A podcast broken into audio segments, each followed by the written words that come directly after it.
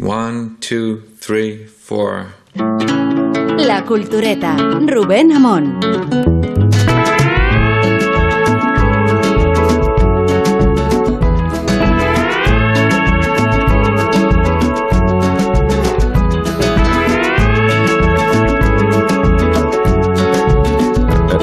Estaba poniendo el cronómetro y me he dado cuenta de que han transcurrido siete días y siete horas desde que. No, siete días y siete minutos desde que hicimos el último programa de la Cultureta. Así que voy a reactivar otra vez el, el cronómetro porque va todo muy medido en este programa. La gente no lo sabe, la gente no sabe hasta qué extremo hay un trabajo de orfebrería eh, para llevar a cabo un programa de tanto éxito y tanta repercusión cultural.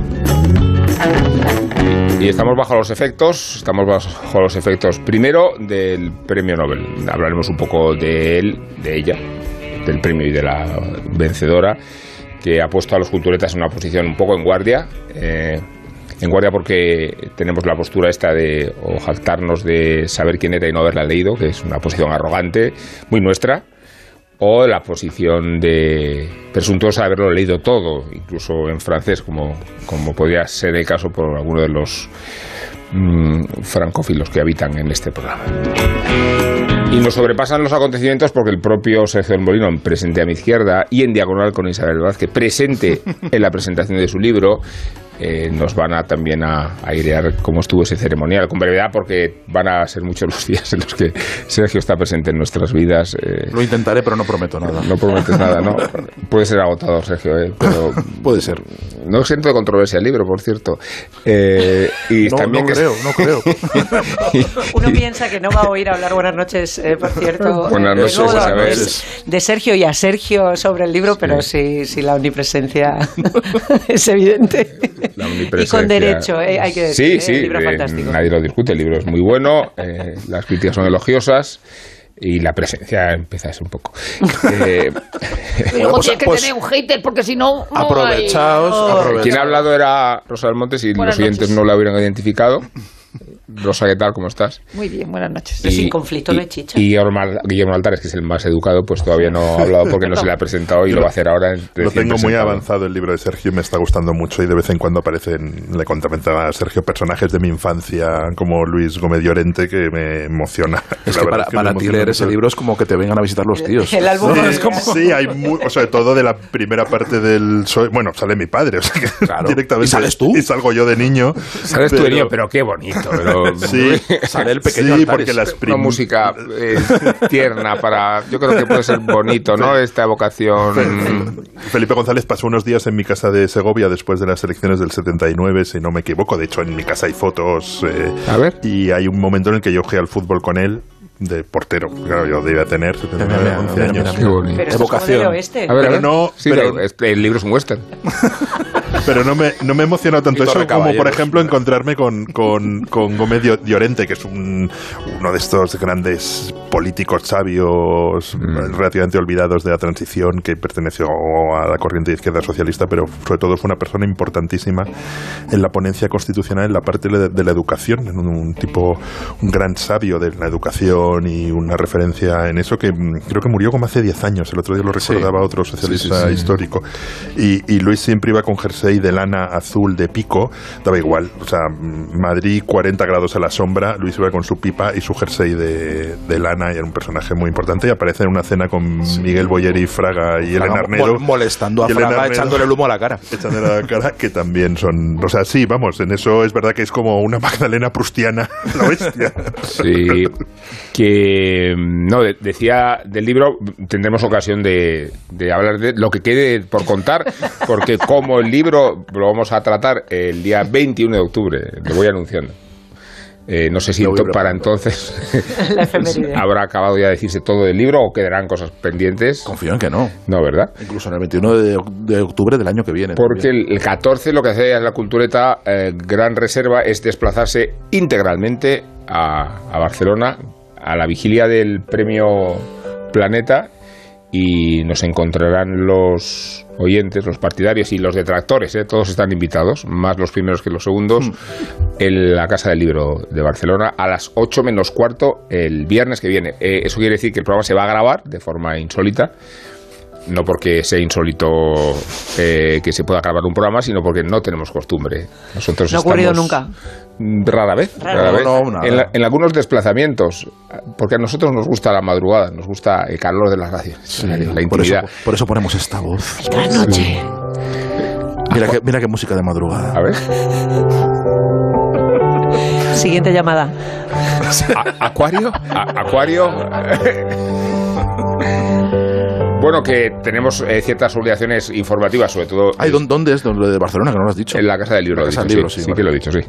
Ah, pues lo repites, mejor. Eh, vale, lo, lo repito, allí nos esperan, nos esperan, no sé, no sé si con los brazos abiertos. Pero bueno, eh, no decía que tenemos ciertas obligaciones informativas por el premio Nobel. Esta mañana se ha hablado de él en el programa del SINA, en la parte, en la parte, como decíamos, la cultureta Calimocho, y entonces en la gran selva tenemos que hacerlo con un poco más de, de espesor. Igual desde esta mañana ahora os ha dado tiempo a leer algo de... Pues eh, son libros muy eh, no, cortitos. son, no sé el caso, porque la única que lo ha leído y de la que puede hablar con más criterio No, pero, es Rosa Belmonte. por- cortitos, Evidentemente ¿verdad? no tengo ningún ningún criterio porque precisamente por, por haber leído solo solo uno, pero sí que hay una cosa que a mí me, me sorprende, eh, que es los armarios vacíos, como he dicho esta mañana, que el- su primera novela de- del año 74, donde habla de una veinteañera en París y eso eso se repite mucho eh, en su en su novelística, sobre todo su vida, es lo que se repite, pero su vida para hablar, o sea, yo hablo de mí para hablar de los demás, en el fondo eh, puedes decir, no, mira, esto es lo que hace Trapiello. Dice, sí, sí, estoy haciendo o- o 20 volúmenes de, mi vida, pero estoy hablando de los demás. Pero bueno, evidentemente son novelas, no, no, son, no, son, no son diarios. Y hay una. ho- Hoy, ho- eh, hoy venía en alguno de los periódicos a los que le han dedicado mucho espacio, lógicamente, porque mucha gente lo ha leído, sobre todo mujeres. Es decir, hemos leído a Marta Sanz, a Loma Rodríguez, que es la gran especialista, a Elvira Lindo. Y creo que la traductora hablaba de, de, de la faceta Proust, ¿no? Eh, de, de Annie, de, Ernaux. Pero de Proust también se dice que es Karl Ove Nausgard, ¿no? Entonces, sí. que yo le agradezco a Ernaux que sus libros sean de 200 páginas. Ser- Claro, es que, O algunos de 150. Claro, sí. eso no creo es que la tenga nada de comparación con Proust es- No, no, pero es absurda. Pero, Es absurda. Pero eh, entre, entre, entre Nausgard y, y Annie Ernaux me quedo con Annie pero que entre tiene otras 200 cosas, palabras- entre eh, otras cosas páginas. porque Proust mm, cuenta su vida porque lo sabemos, Ah, pero, no, no, pero, claro. pero Proust es una novela de ficción, donde los personajes son todos de ficción. Y además todos son de, de clase alta. Claro, no O tiene na- nada que ver, Ella, nada que ella ver. es una persona, muchas veces, de- quiero decir, los personajes, no, no necesariamente ella, desclasada, que se siente desplazada entre gente viene cuando va a estudiar a París, que tiene una infancia de, de gente trabajadora, de padres trabajadores.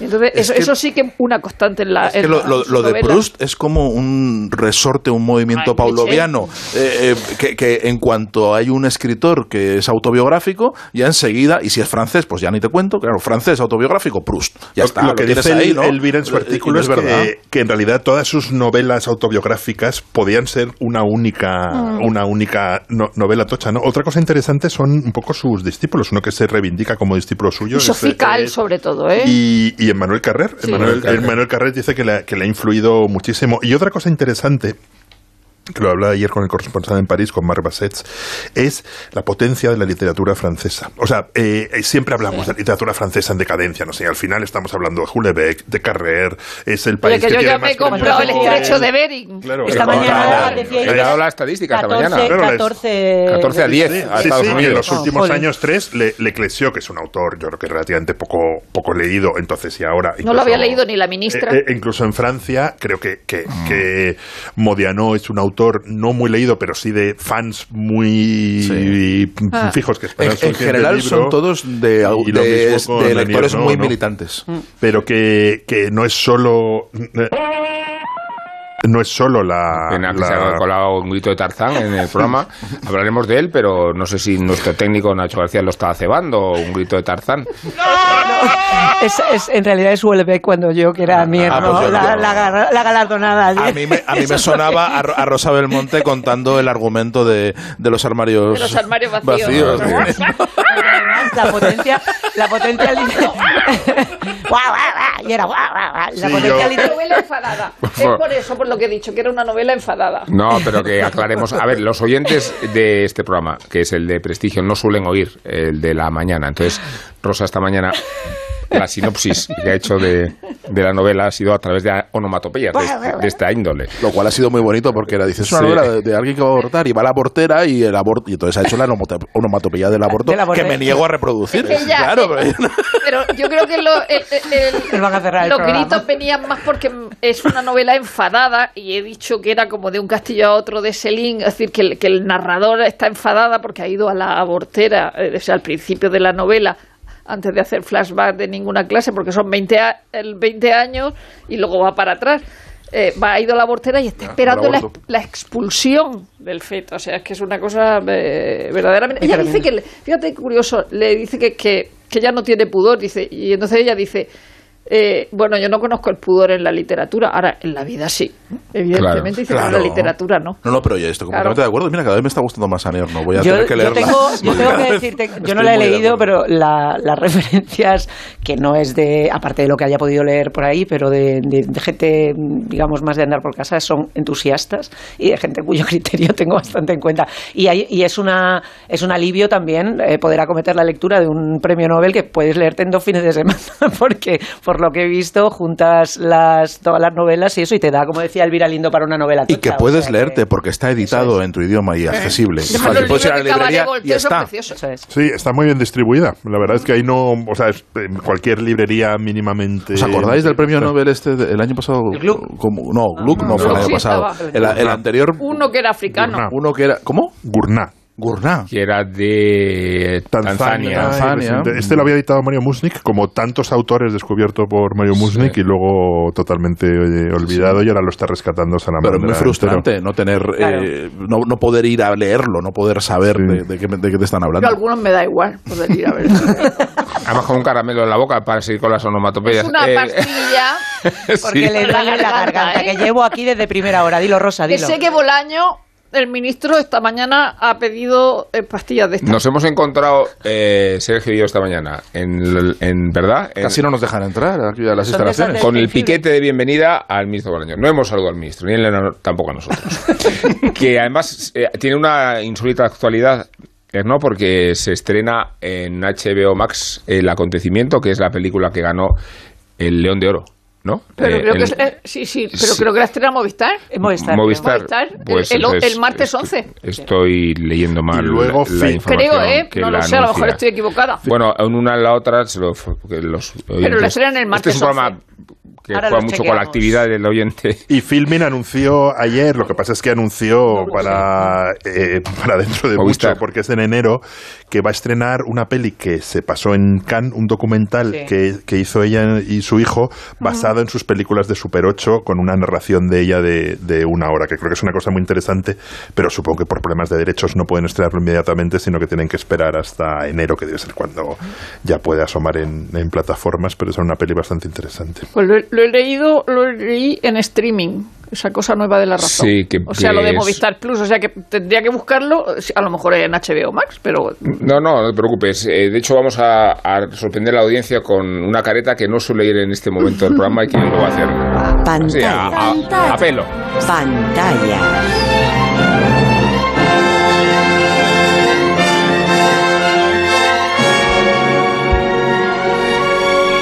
Revista de cine.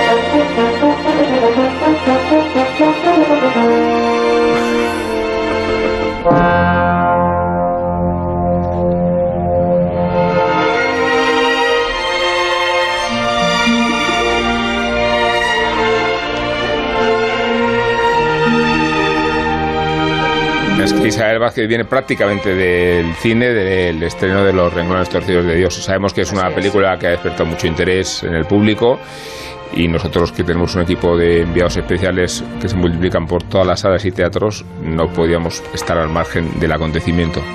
Isabel nos va a hacer una, una reflexión Unas al pinceladas. respecto. Unas pinceladas muy bonitos, sí. Unas pinceladas, pim pam, pim pam. He mirado lo del acontecimiento, por cierto, y creo que es HBO Max también. creo Ah. que entonces estaba equivocado. Mira, o sea, lo que, he que miren, que miren miren, los que oyentes vamos, en los que dos la- sitios. No, no, que y si miren no, y si no no es la otra. Pero los no renglones. Además, yo he dicho esta mañana también Sí. Movistar porque lo había leído. Sí, sí, sí. Sí, me gustaría que no se rectificara en todo caso.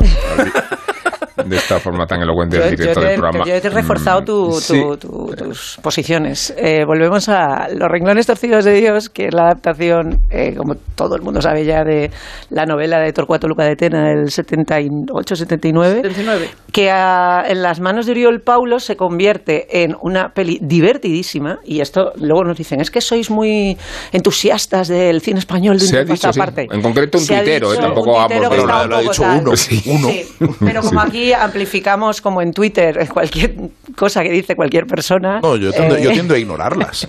Ahí haces bien.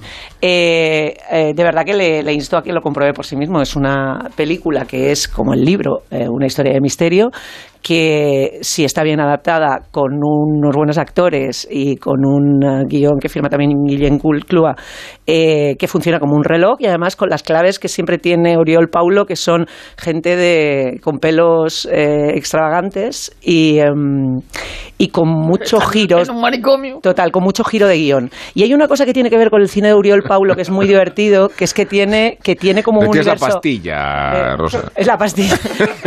pastillas, pastillas se toman muchas. ¿De qué es la pastilla, Rosa? Que el- Concretamente. Estaba intentando No, no, no. establecer que el cine de Ánimo, Paulo tiene unas claves eh, propias que son que, que, que parece Los pelos. parece todo aparte de los pelos parece todo de mentira, o sea, sol- todo parece en un eh, sucede en un universo que solamente es suyo. O sea, si te pones a pensar que entre la iluminación, la- los, movimientos de cámara, eh, sobre todo, cómo diseña los escenarios, eh, parece que es un universo que no existe. O sea, no tiene un reflejo real, ni tiene tampoco una pretensión de realidad.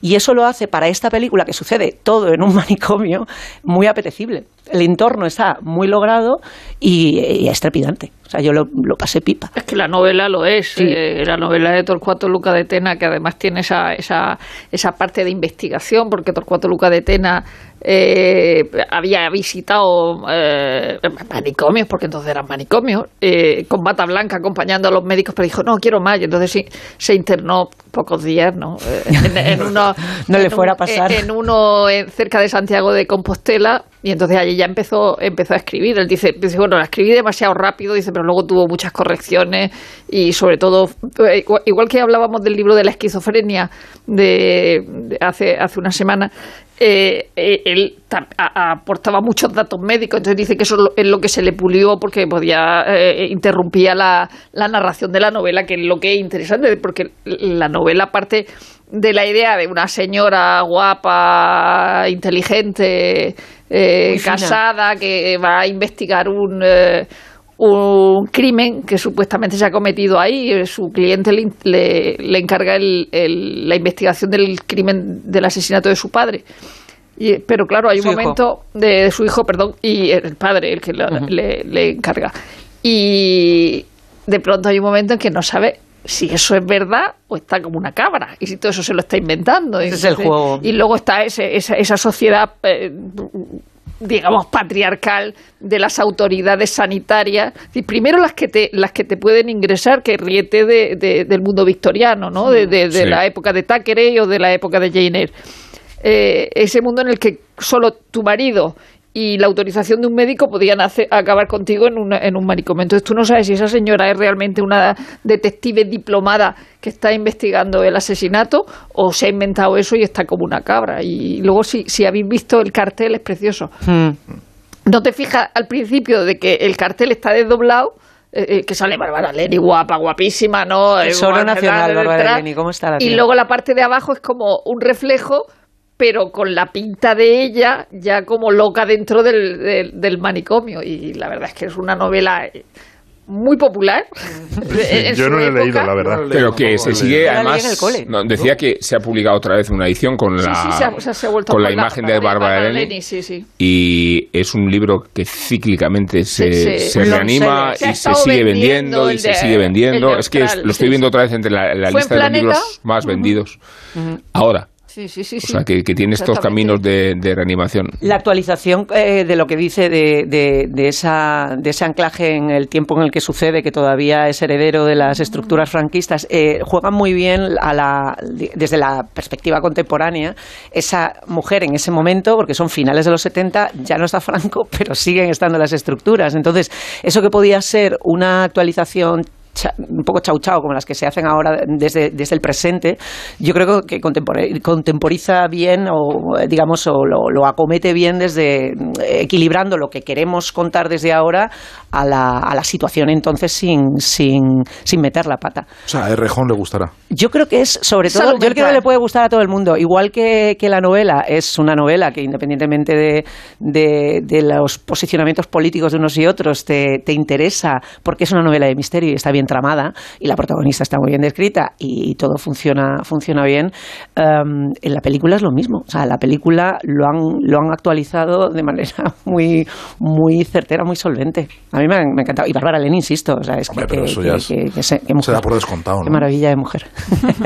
¿Qué otras cosas habéis visto y que recomendáis para Buah. nuestros... Buah, pero la lista Yo, eh, Modelo 77. eh, sí, bueno, de película. sí. de películas, no muy bien, ¿eh?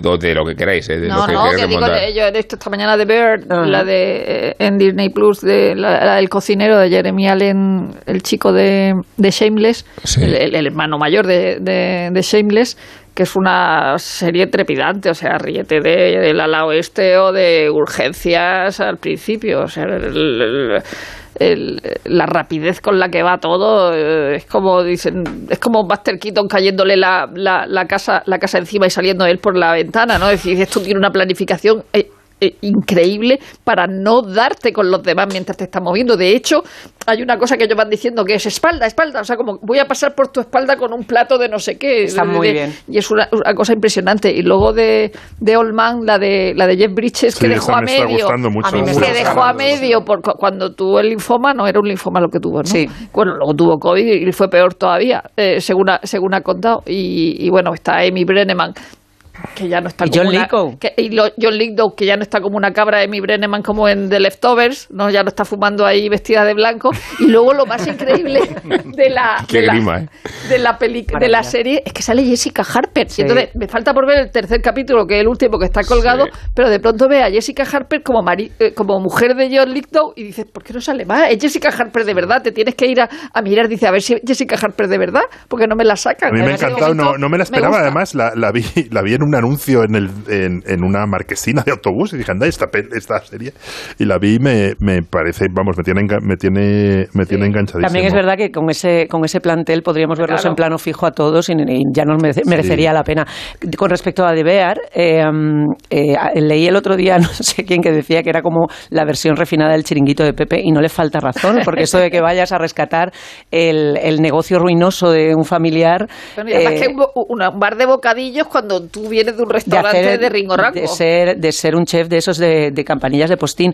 Yo he visto modelo 77 volviendo de nuevo al, al- al- al- a los coleos del franquismo eh, que es la peli de Alberto Rodríguez escrita por o coescrita con, con Rafa Co que, tam- que también es una peli divertidísima. Y hace falta eh, querido oyente eh, que nos eh, echas en cara que seamos no, indulgentes pero- pero lo cual es completamente falso. No no no no no no. Pero quiero insistir en una cosa. Eh, a pesar de que Guillermo dijera esta mañana y es cierto que ha habido colas para ver, para hacer eh, o sea para ver eh, Argentina 1980 Sí, pero en Argentina.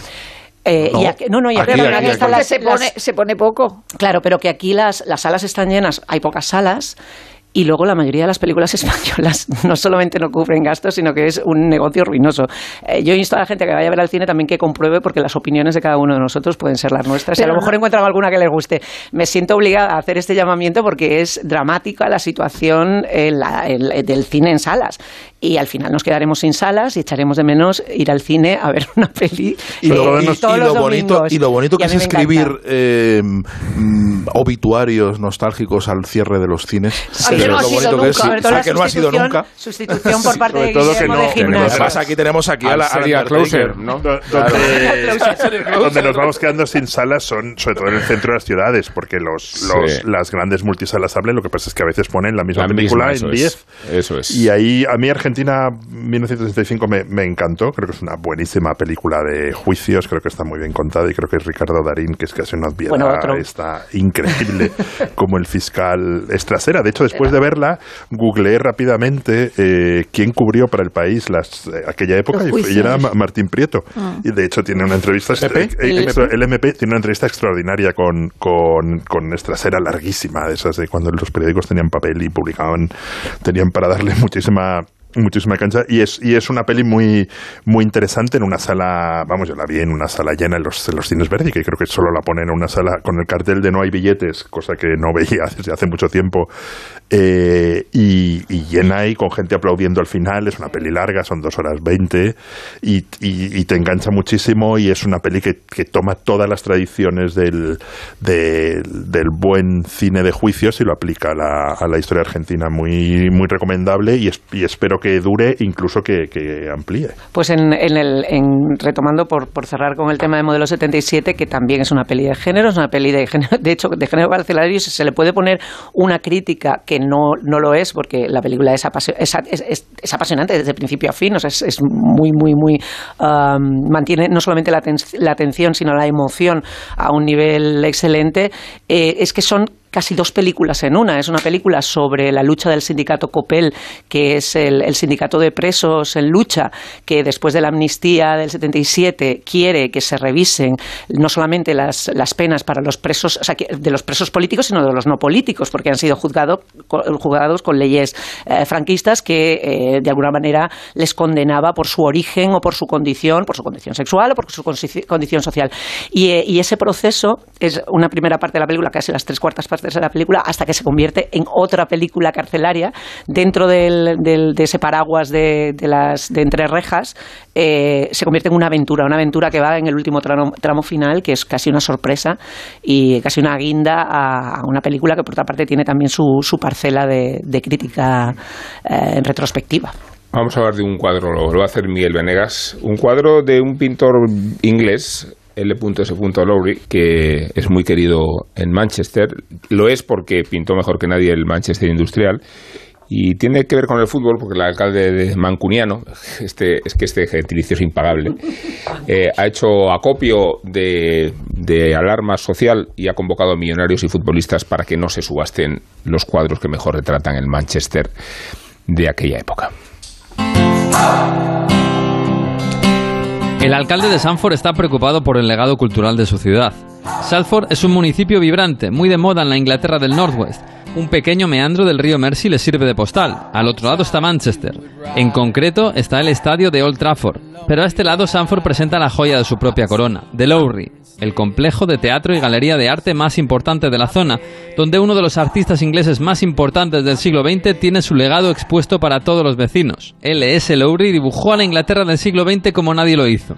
Tonos grises, fríos, chimeneas humeantes y ladrillos a la vista, y personas abrigadas y oscuras, con la mirada al suelo y un perfil característico al que le dieron el nombre de Matchstick Man, hombre esterilla.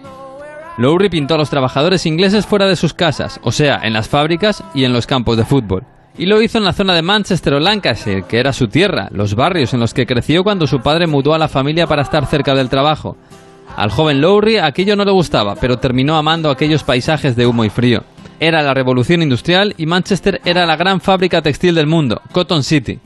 Los obreros llegaban a buscar trabajo y se agrupaban los domingos para ir al campo de fútbol a ver a los suyos, al barrio compitiendo con un balón y dos porterías. En 1953 terminó uno de sus mejores cuadros, Going to the Match. Cientos de vecinos se aproximan en pequeños grupos a un estadio de fútbol de los de antes. Esquinas abiertas, tribunas de madera y puertas de metal. Es Barden Park, la casa del Bolton Wanderers. Al fondo las fábricas siguen humeando y el cielo no cambia de color, fiel al gris claro de todos los días. Las obras de Lowry están repartidas entre Salford y Londres, donde el Tate expone 23 cuadros. El MoMA de Nueva York o el Tepuna de Nueva Zelanda también tienen piezas del artista inglés. Going to the Match la compró en su día la Asociación de Futbolistas de Inglaterra y se expone en el Lowry de Salford desde entonces. Pero el próximo día 19 será subastada en Christie's y cualquiera podrá adquirirla por un precio que se estima en unos 8 millones de libras. Por eso está preocupado el alcalde de Sanford, Paul Dennett, quien ha hecho un llamamiento desesperado a todo millonario local, futbolista o incluso los propios clubes de fútbol de la Premier para que compren el cuadro. Ha pedido también al gobierno que prohíba que la pieza pueda salir del país, por si lo compra un fondo extranjero. En 2011, Christie subastó otra obra de Lowry ambientada en el fútbol de Lancashire, The Football Match. Se vendió por 5 millones y medio y desapareció en una colección privada. Para presentar el sorteo 11 del 11 de la 11 os traemos a Laura y ya veréis por qué. Laura, dinos, ¿qué día naciste? El 11. ¿De qué mes? Del 11. ¿A qué hora? A las 11 y 11. Y ahora dinos tu número favorito. El 6. Hombre, no. Venga, anda, di al final. Ya está a la venta el sorteo 11 del 11 de la 11, con 11 millones de euros y 11 premios de un millón. Este 11 del 11 también puede ser tu día. El 6, con lo bien que íbamos. A todos los que jugáis a la 11, bien jugado. Juega responsablemente y solo si eres mayor de edad.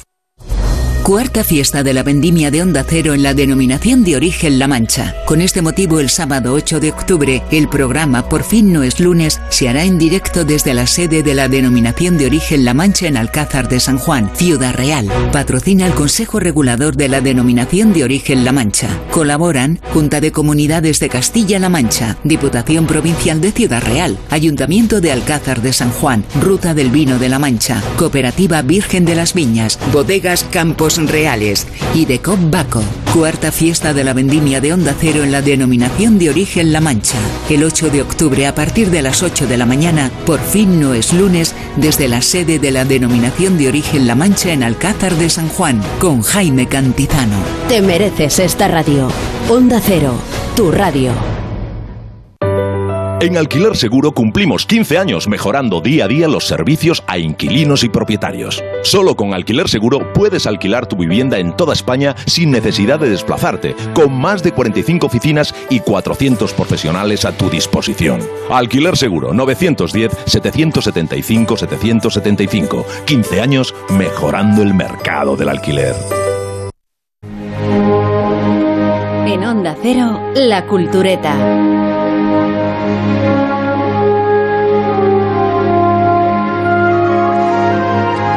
Esta rutina del revisionismo ha intoxicado el mito de Tarzán en el contexto de una sociedad, ya sabemos, hipersensible y aburrida, no solo porque parece sobredimensionarse su papel de pionero del ecologismo, también porque a efectos compensatorios ha convertido al personaje de Burroughs en quita esencia del machismo y hasta del racismo sucedió a Tintín en el contexto de sus aventuras en el Congo. Les parecieron xenófobas y ofensivas al Consejo Representativo de las Asociaciones Negras de Francia, de forma que se hizo necesaria la mediación del Tribunal Supremo belga para absolver a las editoriales y reparar la memoria de Hergé en el desenlace de un proceso estrafalario. Tan estrafalario como el debate que concierne ahora la idoneidad de Tarzán en la educación hiperprotectora de nuestros niños. ¿Debemos preservarlos del arquetipo anglo-macho blanco? ¿El individualismo, la omnipotencia y el sexismo convierten a Tarzán en un ejemplo pernicioso? Bueno, resulta que unas y otras preguntas las responde afirmativamente John Talaferro en un ensayo delirante, Tarzan Forever, Tarzan para siempre, que relaciona la reputación del Señor de las Bestias con la superstición de los negros y la sumisión de las mujeres. No menos inquietante e instrumental se antoja la versión idealizada en el otro extremo. Tarzán sería el hombre bueno incorrupto de Rousseau, la pureza que recela de la civilización y que la civilización misma profana, aunque la coyuntura en que aparece lo enriquece como instrumento prudencial en la divulgación de las teorías darwinistas. Así lo entiende el antropólogo francés Roger Boulet, recalcando que la familiaridad de Tarzán con los chimpancés y la humanidad de Chita sobreentienden la similitud evolutiva. Tarzán, añade Boulet, funciona como un superhéroe porque ensambla todas aquellas facetas de un tótem que prefiguran como antídotos de la catástrofe social y medioambiental de principios del siglo XX. La desnudez, la religión de la naturaleza, la bondad emotiva, la inocencia, la figura adolescente de gran corazón, la sexualidad sin sofisticaciones. Hola, ¿vas a decirme algo? Se le creía un espíritu maligno, un fantasma entre los árboles. Se habla del poder que ejerce sobre los animales de la jungla. Nunca un hombre empezó con tan poco. Él es Tarzán y tu Jane vendrá por ti. Estamos asistiendo con un poco de estupefacción al tráiler de La leyenda de Tarzán, película fallida que redunda en la proliferación de ópticas con que ha llegado a concebirse la lectura y relectura del mito, incluido el análisis ultraecologista, de acuerdo con el cual Tarzán es un precursor de la conciencia medioambiental, tanto se opone a la contaminación occidental de los bosques como ahuyenta el comercio de marfil y se empeña, se empeña en la defensa integral y panteísta de la naturaleza. Seguro que le sorprendería a Edgar Rice Burroughs la naturaleza especulativa de las polémicas y le desconcertaría saber que en Cuba se prohibió el libro por sus connotaciones imperialistas. Nunca conoció África el autor americano ni tuvo fuentes de información distintas al libro de la selva y al mito del Rómulo y Remo. Quería escribir un libro de aventuras y pretendía que su héroe poseyera el estoicismo del animal y la inteligencia del hombre, aunque escasea la inteligencia del hombre en el debate contemporáneo al que estamos asistiendo. Contemporáneo porque se ha publicado en España una nueva edición de Tarzán de los Monos. Hablaremos de ella y de él en los próximos minutos y del mencionado Tintín en el Congo y en Madrid, pues se ha inaugurado esta semana una exposición en el Círculo de Bellas Artes dedicada a la figura del padre de la criatura, o sea, Hergé.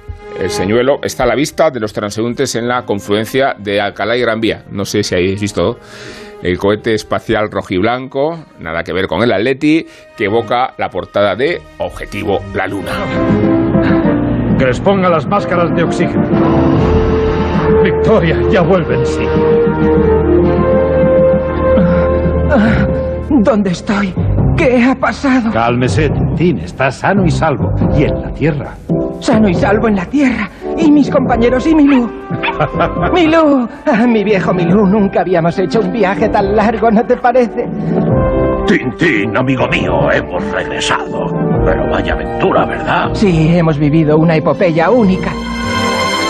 Tintín pisó la luna 17 años de que lo hiciera Armstrong y acaso influyó en la cultura popular que reclamaba a la NASA tomar en consideración la conquista del satélite. Estaba escuchando esta versión de dibujos animados de Tintín, qué pena, qué maltrato a, a. Una epopeya única. Oh, lo hemos conseguido, Milú. Qué mal ha sido tratado también Tarzán y no me refiero a nuestras películas de blanco y negro que veíamos de adolescentes y que seguramente no volveremos a ver porque si lo hiciéramos igual eh, se nos vienen abajo todos los mitos. Bueno, Guillermo, te miro a ti porque... Oye, no, estaría, no estaría más recordar antes de que Guillermo eh, empiece que, que la exposición de, Tin- de Hergé eh, está acogida en el edificio más bello de España. Sí.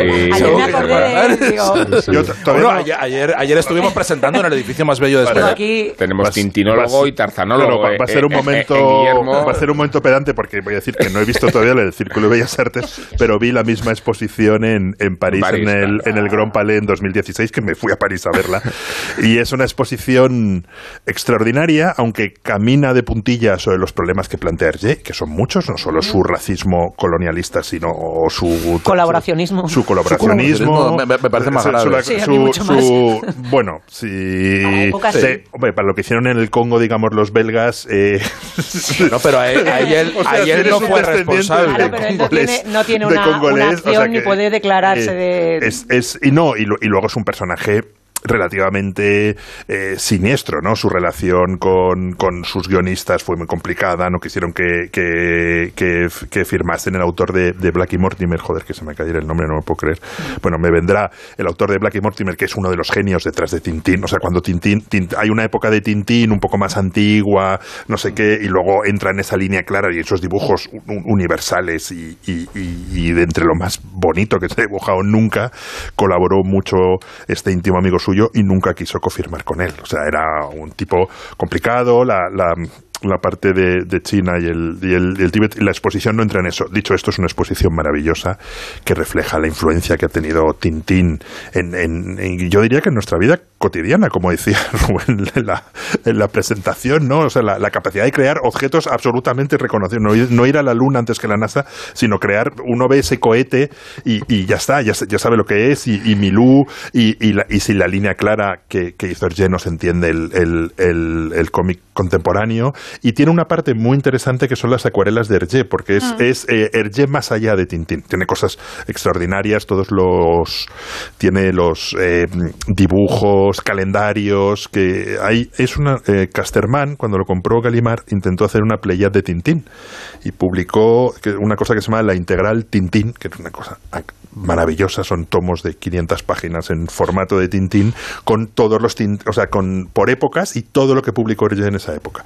Y no sé por qué dejó de hacerlo en el cuarto, con la pandemia se paró, y entonces hay cuatro que tengo ahí en mi casa lo más cerca que puedo de mi mesa de trabajo, y ya no hay más, había hasta 10, y yo ca- cada año era como, "Buah, va a salir el nuevo Tintín, me lo regalo por Navidad, y por ahora no ha salido el nuevo, y, y parte de esos materiales se pueden ver en la exposición que además en el Círculo de Bellas Artes han hecho con mucha gracia porque han convertido la escalera, esa grandiosa la escalera del castillo de Mulinsar. El castillo y, está arriba.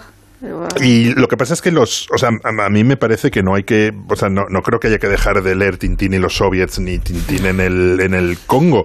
Lo que pasa es que es normal que los queramos leer desde la, la parte, desde, desde nuestra contemporaneidad y, es normal que son tebeos que reflejan una época, que reflejan un- una, una visión del mundo que ahora está clarísima, no, no Tintín en los soviets, Tintín en el Congo, que está clarísimamente discutida y, y discutida con razón. O sea, yo no creo que Tintín que se pueda leer igual el cetro de tocar o, o- o en busco o, o- o la is- o la isla negra, que es uno de mis Tintines favoritos, que Tintín en el Congo y es normal porque lo miras desde otra contemporaneidad. De hecho, yo a un niño Claro, pero Tintín le en el Congo regalaría- ya, ya provocó debates en su momento. provocó debates y, a- y ahora es, es un TVO que requiere por lo menos una, un pie de página, de- sí. un Pero- pie de página bastante gordo. Que ahora ¿eh? se comenta- Oiga, se comenta el solo, Willy. El problema de, de Tintín en el Congo, que en la, ahí en la propia exposición se dice que un encargo del, del director de 20 siècle para que los jóvenes franceses, eh, para que los jóvenes conocieran el, el, el Congo, es que es un TVO malo, es que es una sucesión de gags. Es decir, no, no tiene una historia, ni tiene una trama. Es, eh, eh, Tintín y Milú se van al Congo y allí pues les van pasando cosas y los quieren atacar y tal. Pero a mí, eh, más allá de la consideración de los indígenas, que en realidad me parece amable, no me parece... Paternalista, sí. Me, me parece tremenda. Eh, Yo creo que lo que ahora eh, suscitaría o suscitará o, o estará suscitando verdadera furia es el trato a los animales, es decir, porque no es no es solo que tú te vayas a cazar, es decir, que bueno, que es una cosa absolutamente normal, es decir, una cosa que se sigue haciendo, ir a cazar, ir a cazar ya, ya sea elefante, porque hay un elefante también, eh, una, una hiena o lo que sea.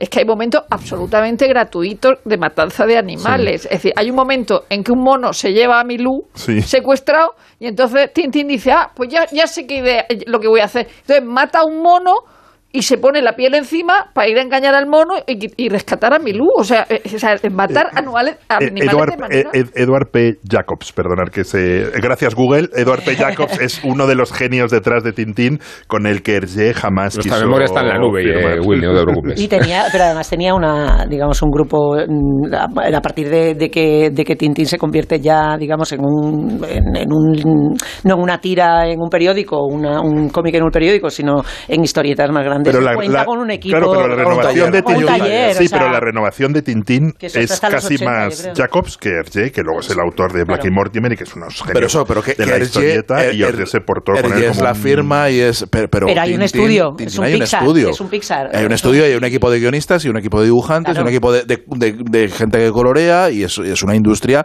muy estandarizada y muy y sofisticada. que no están No, no es, no es. Hergé, no es Hergé en su escritorio. ¿Y te gustó la ¿eh? exposición, eh, Rosa? Tú que eres Eh, menos friki que yo de... Hombre, tampoco me, me impresionó. Luego tiene alguna cosa fetichista como la... eh, eh, donde cuando va a hablar de Tintín en el Tíbet antes, pues sale su amistad con Chen Chong Jen, ¿no? Es una el- historia increíble cuando se reunieron... Es muy bonita, ¿no? Y entonces hay una urna donde hay un, un- unos, eh, una funda con lápices y pinturas que son los que le regaló. Entonces, eh, esa parte eh, está muy bien. Luego hay planchas eh, más, más hechas, menos hechas, eh, que, para un tintinólogo, un tintinófilo, eh, está muy bien. Luego el castillo es una preciosidad, ¿no? De grande. Dice, "Ay, yo me gustaría tener una casa grande para tener este castillo en, el, en el salón de, de estar, ¿no? Es decir, eh, que es bonita de ver, no, no me parece extraordinaria, pero, pero para. Para un tintinófilo ir viendo toda esa construcción de los personajes y luego a mí me ha gustado muchísimo porque lo que decir de la industrialización de su eso es lo del el atelier eh, Ergué publici- eh, Publicité o sea, todos los anuncios de publicidad que hace, hay una sala dedicada a eso, Sí, son impresionantes. impresionante, sí, sí. O sea, más allá de, de, de Tintín, porque es verdad que la, la exposición está dedicada a él, está Desde- dedicada a Tintín. Desde muy temprano, yo no, no he visto la exposición ¿eh? y eso que estuve en ese edificio tan más bonito de España. Pero no, En otra Del sala. mundo, Pero. En otra sala, en otros menesteres. Más bonito del Ah, mundo, perdón. Sí, está el mundo, la, la jerarquía del mundo, ¿no? Sí, no, sí, no, sí, no, no, evidentemente. Arquitectura mayor. sí. El Partenón, no, no, o sea. Seguir riendo, pues, sí, pero sí. lo digo en serio totalmente. o sea, Sí, sí, sí. Círculo de Bellas Artes. Eh, No se lo yo no- pierda. No, he estado, pero, pero, eh, eh, la verdad que, que- que, mm, eh, he repasado muchas cosas de, de Hergé para, para el programa y me, me- me ha impresionado el que las acciones publicitarias y la fiebre tintinera eran, es muy temprana. Es ya, eh, eh, empieza con el, con el país de los soviets, que sale como tira, y luego cuando se, se, se compila en, en álbum, y empieza ahí la industria del, del cómic. Sí, Y Le la industria del cómic Le- empieza. Petit- y con Le Petit que Y con Le Petit Vingtième, americanos, que era- sí, que era el sí, suplemento- el- industria el suplemento pronto, Y lo infantil que le reprochaban del- es que no dejó de dibujar durante la ocupación. claro. Claro, de, de Le claro. Le, Siècle, que era, que era un, un periódico eh, muy, eh, muy clerical, un periódico que además que, que intentaba, eh, intentaba llevar los valores eh, cristianos a la juventud, que era el, el propósito que tenía eh, los, los curas que dirigían el Le Vingtième Siècle, y era el, el encargo que le habían hecho a, a Tintín, que quiso ser reportero, digo a Tintín, a Hergé, que quiso ser reportero como Tintín y le salió mal y, y le encargaron eh, empezar a dibujar estas, estas tiras que, que causaron un furor inmediato, tremendo, desde, desde lo- el periodo de entreguerras, ¿no? Y había acciones publicitarias, había gente, eh, disfrazaban a gente de Tintín, cogían a perros, maltrataban a perros también para que fueran Milú, para que los niños fueran a, a tirarle del rabo y hacerle un montón de cosas, y hacían... eh, acciones publicitarias como la llegada de Tintín a Bruselas desde el país de los soviets. Es decir, llegaba, había un, un actor vestido de, de Tintín con un milú que llegaba a la estación a la estación de Bruselas y había una multitud enorme eh, recibiendo a Tintín que volvía sano y salvo del país de los soviets de su, de, de su aventura. ¿no? La fiebre es desde el, desde el, desde el principio ¿no? y lo, lo, que, lo que genera es, eh, eh, es toda la industria del cómic que conocemos hoy, que aquí en España igual nos resulta un poquito más ajena, pero que, que en el mundo eh, francófono es brutal y tiene su sede y su epicentro en, en, en Bélgica. O sea, sí, o sea, son los belgas los que publica- a través de Casterman hacen ese imperio. Luego ¿no? publica Lesuar. Luego publica el Suar también, pero, pero bueno, Ca- Casterman eh, es un emporio de, de- del cómic que se crea en torno a, en torno a los cómics de, de, de Tintín, ¿no? Que venden una, una barbaridad. y Sí, que luego, luego pasan corto maltés. Sí, sí, es. Pero eh, es un producto sobre todo del mundo de entreguerras. Es decir, es un producto de las, Sí. igual que Tarzán, Como- de las sí. obsesiones de esa, Claro, y de un esa poco- sociedad. Bueno, y un poco como, como, como Disney, ¿no? Es un, un descubrimiento, o sea, de, de repente, como el cómic entra con lo que decías, con una función, con, o sea, no diría una función social, pero de repente permea en la sociedad de una manera, de una manera increíble y muy rápida. Y Tintín tiene esa parte muy graciosa de absoluta suspensión de la realidad, claro. es, eh, o sea, él, él ¿esto es, es- es- claro, es- es- es- es- es un reportero con pantalones de, de, de, de- de golf que Es un que- Boy Scout, que- es un Boy Scout. dando vueltas por el mundo con, con claro y luego una Con- cosa, un- con un- una con cosa un capitán mal hablado, claro, una cosa en Sí. Una señora que canta ópera. Y un, y un loco y un, pro- y un científico loco. Y un científico yo, a loco. propósito de Y- los de los secundarios, si quería. es, yo es no, lo que iba a decir los Sí, secundarios yo no- es, es lo que sostiene yo no, claro. no me nunca fui fan de Tintín porque cuando me hemos, he leído Tintín pero no me sinceramente a mí me yo estaba más con el Capitán Trueno Ah, yo con Asterix, yo es que soy más y, Jabato No se y- puede ser de los dos. Sí, soy de los Hay dos. que elegir. Ojo, eh, No eh, aquí está el debate. ¿eh? No No quiero violencia. Asterix, y Asterix, Asterix mucho más de hecho, soy Asterix fiel. Fui a París a ver la exposición de Tintín y fui a París a ver la exposición de, Eso no se de puede. Asterix en la No. Biblioteca Nacional. No se puede ser las dos cosas. Y en parte eh, dejáis las testosterona un poco aparte y si puede hablar un momento. ahora, para- gracias, ahora hablamos de. Tarzán para enfatizar la testosterona. Sí, iba a pasar, de hecho, si, si se puede, de los secundarios un poco al partir tema la de Tarzán. por Siento decir que para discrepar con la intro, pero, pero ahora, ahora llegaremos a eso. Yo, a propósito de la... No sé qué vas a discrepar, has dicho una cosa y la contraria. la que- a la que más atención me he prestado, probablemente. Vale, bueno. A pues- la que, eh, a propósito de Tintín, era esa naivete que él tiene el personaje y esa parte eh, probablemente de, de crío, la que menos me atraía, esa simple- simpleza de alguna manera en la... Ñoñería. en la- sí, que era, era Muy muy ñoño. ñoño. Y luego aparecía este Long John Silver suyo que era ajado, que era mucho más divertido y el todo se volvía eh, pues un poquito más interesante, igual que el, profesor Tornasola, además que adel- adelanta un montón de geeks que vendrán. eh, el, el- el- el- el- el científico chiflado, de alguna manera, que su torpeza y su incapacidad es lo que provoca Hernández- la comicidad. y Hernández ¿no? y Fernández, es- y Hernández y Fernández, Dupont y Eso Dupont. es. Dupont y Dupont, es Dupont y Dupont, ¿no? Sí, sí. Eh, pues sí, y es- pero es verdad que no, no llegaba a la- al, al- al nivel de cachondeo que aportaba Asterix, de ironía, que me parecía muchísimo más, más La divertido. ¿no?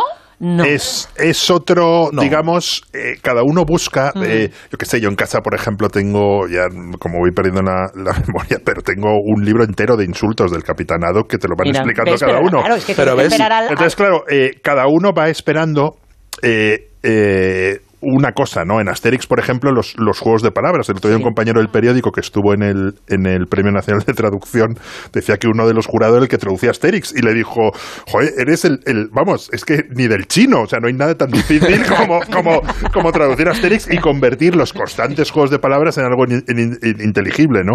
Eh, eh, Tintín juega con otros, con Códigos, otros sí. códigos y yo creo que el Códigos que- de, de- de blancura inmaculada. Y de blancura la, la- inmaculada, la lo- línea lo- clara del dibujo Claro. se, re- se refleja. Se refleja en la texto. se refleja texto. en una en una eh, en La trama. eh, ingenuidad ha dicho Pero te- Isabel yo te- creo que en una, te- en una blancura que, que a, que a muchos nos resulta exasperante Claro, y siempre sí. le- El niño a veces también es la elipsis, porque no hay no hay mordiente no hay no no hay No quiere irme no con hay este una, te capturan, acidez te capturan los dibujos. Claro, pero, Te pero yo creo, yo creo que, que esa ironía, precisamente por eso, y lo decía, y no solo lo decía por, por, por mm, acceso de testosterona, sino lo, lo digo de verdad, yo creo que es incompatible eh, querer a Asterix Pero y bueno. querer a Tintín. Sí, no, yo creo que de verdad que No, sí, que aquí, que aquí sufre, sufre Willy Yo un, corto un- maltés, un cortocircuito. Asterix y Tintín están para Es mí. No, pero no son igual.